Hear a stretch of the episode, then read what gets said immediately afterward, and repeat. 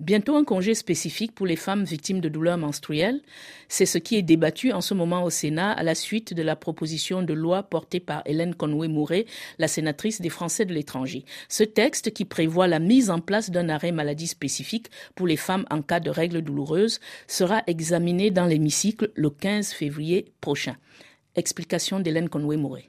Un arrêt menstruel, c'est la possibilité pour une femme qui souffre de règles douloureuses le terme médical c'est dysménorrhée, une gamme de symptômes qui peuvent aller d'une douleur très forte à des céphalées, à des vomissements, à des évanouissements. Un médecin, un gynécologue a même décrit cette douleur comparable à celle d'une crise cardiaque. Et donc, c'est permettre à ces femmes, dans un milieu professionnel, de pouvoir s'arrêter pour gérer ces douleurs, gérer ces désagréments et si elles sont en capacité de travailler à la maison, de pouvoir le faire, voire d'adapter leur poste de travail pour que, par exemple, une femme qui se trouve à avoir des travaux euh, manuels ou à l'extérieur soit en capacité de gérer ce désagrément un petit peu mieux. Aujourd'hui, cet arrêt est mis en place dans des collectivités, dans des entreprises, et de fait, les femmes à qui on accorde ce temps d'arrêt, ce temps de repos, non seulement reviennent plus fortes et n'ont pas le désagrément de traîner pendant plusieurs jours les séquelles finalement de cette journée où elles auront géré plus ou moins bien cette dysménorrhée, de pouvoir aussi au sein de l'équipe avoir une équipe plus stable et un environnement meilleur pour toutes et tous. Vous êtes à l'origine d'une proposition de loi pour que la politique encadre mieux cet arrêt menstruel. Que prévoit la proposition de loi? Elle prévoit tout simplement une adaptation du Code du travail et, du Code de la sécurité sociale, puisque l'idée est en effet de prévoir un arrêt sur la base d'un arrêt maladie procuré sur une année qui permet, quand c'est vraiment ingérable, de prendre un jour de repos. Et cela est très important, à la fois d'avoir sur une année pour que les femmes n'aient pas chaque mois à aller voir leur médecin et sans délai de carence parce que ce sont les femmes qui sont dans les postes les plus précaires qui ne peuvent pas se permettre d'avoir un jour d'arrêt et de perdre un jour de salaire. Il y a un arrêt maladie, mais suivi par le médecin du travail également. En fait, partout cela a été mis en place, il n'y a pas eu d'abus. Et ce que j'aimerais aussi avec cette proposition de loi, c'est faire valoir que aujourd'hui beaucoup de femmes dans leur intimité gèrent cela toutes seules. Le fait de solliciter un arrêt maladie va permettre à beaucoup de femmes de consulter pour la première fois sur un sujet qui est caché et de pouvoir peut-être bénéficier à la fois d'un accompagnement médical qui leur permettra de supporter beaucoup mieux les douleurs et donc de ne pas avoir recours à l'arrêt maladie, à l'arrêt menstruel. Et puis pour certaines, eh bien de déceler des pathologies qui, prises en amont, peuvent être traitées beaucoup mieux. Alors que aujourd'hui, nous avons des femmes qui nous disent euh, elles ont attendu 10 voire 20 ans euh, pour se rendre compte qu'elles souffraient d'endométriose et euh, à un moment où cela été rendu très compliqué pour elles à gérer le plan médical et qui aurait pu être prise un petit peu plus en amont. Voilà, donc euh, c'est à la fois la santé et le bien-être au travail. Et donc euh, c'est, euh, on va dire, un système gagnant-gagnant à la fois pour les employés et les employeurs.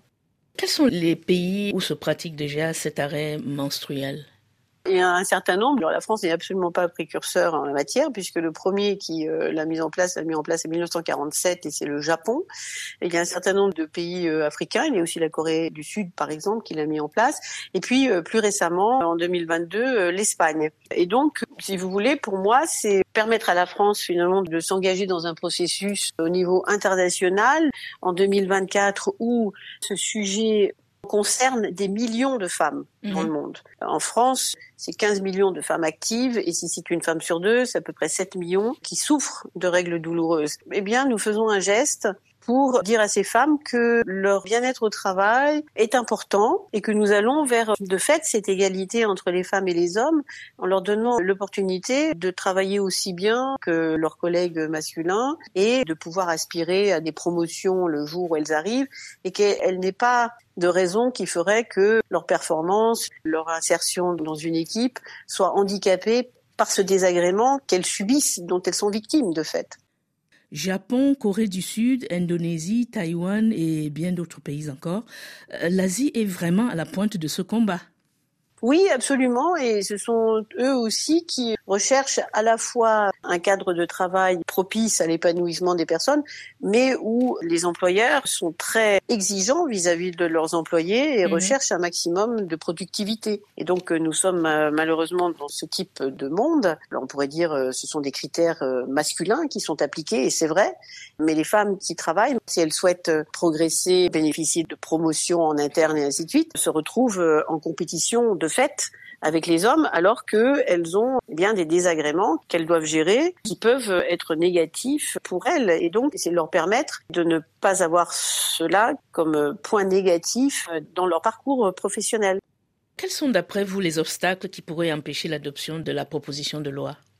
Alors bon, ce que j'ai entendu de ceux qui ont des inquiétudes et qui sont euh, légitimes, hein, euh, une nouvelle disposition, bien évidemment, il faut qu'elle soit encadrée et c'est ce que nous faisons.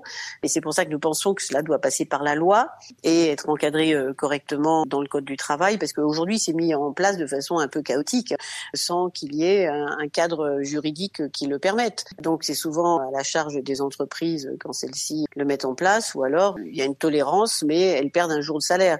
Les critiques sont euh, bien si c'est mis en place, euh, il va y avoir un rush de ces millions de femmes qui vont pouvoir bénéficier de cela en se disant que ça va rajouter des jours de congé, alors que c'est pas du tout un jour de congé pour celles qui subissent malheureusement ces souffrances-là et qui doivent les gérer toutes seules. Donc bon, la suspicion d'abus, d'avoir des jours supplémentaires, et puis le coût. Alors bien évidemment, le coût aujourd'hui, on peut se baser que sur des statistiques de ce qui a été mis en place et de ce qui pourrait euh, coûter euh, sur euh, une année si on part du principe, par exemple, que une femme chaque mois, ce qui n'a pas été absolument le cas d'aucune femme dans aucune entreprise ni collectivité où cela a été mis en place jusqu'à présent. Sur les 10%, c'est à peu près 4% qui ont en effet posé des jours mais en moyenne 5 sur une année. Mais si on part du principe que ça serait donc 12 jours, voire 24, parce que nous avons mis dans la proposition de loi que c'est un jour, deux jours maximum, donc cela rajouterait en effet entre 12 et 24 jours d'arrêt. Donc c'est à prendre en compte. Alors après, du fait du nombre de femmes que cela touche, bien évidemment que ça pourrait être une, une somme euh, assez importante pour euh, la sécurité sociale. Mmh. À ceci près que ça c'est le maximum, mais que dans les faits, on voit que c'est la moitié de l'estimation. Voilà.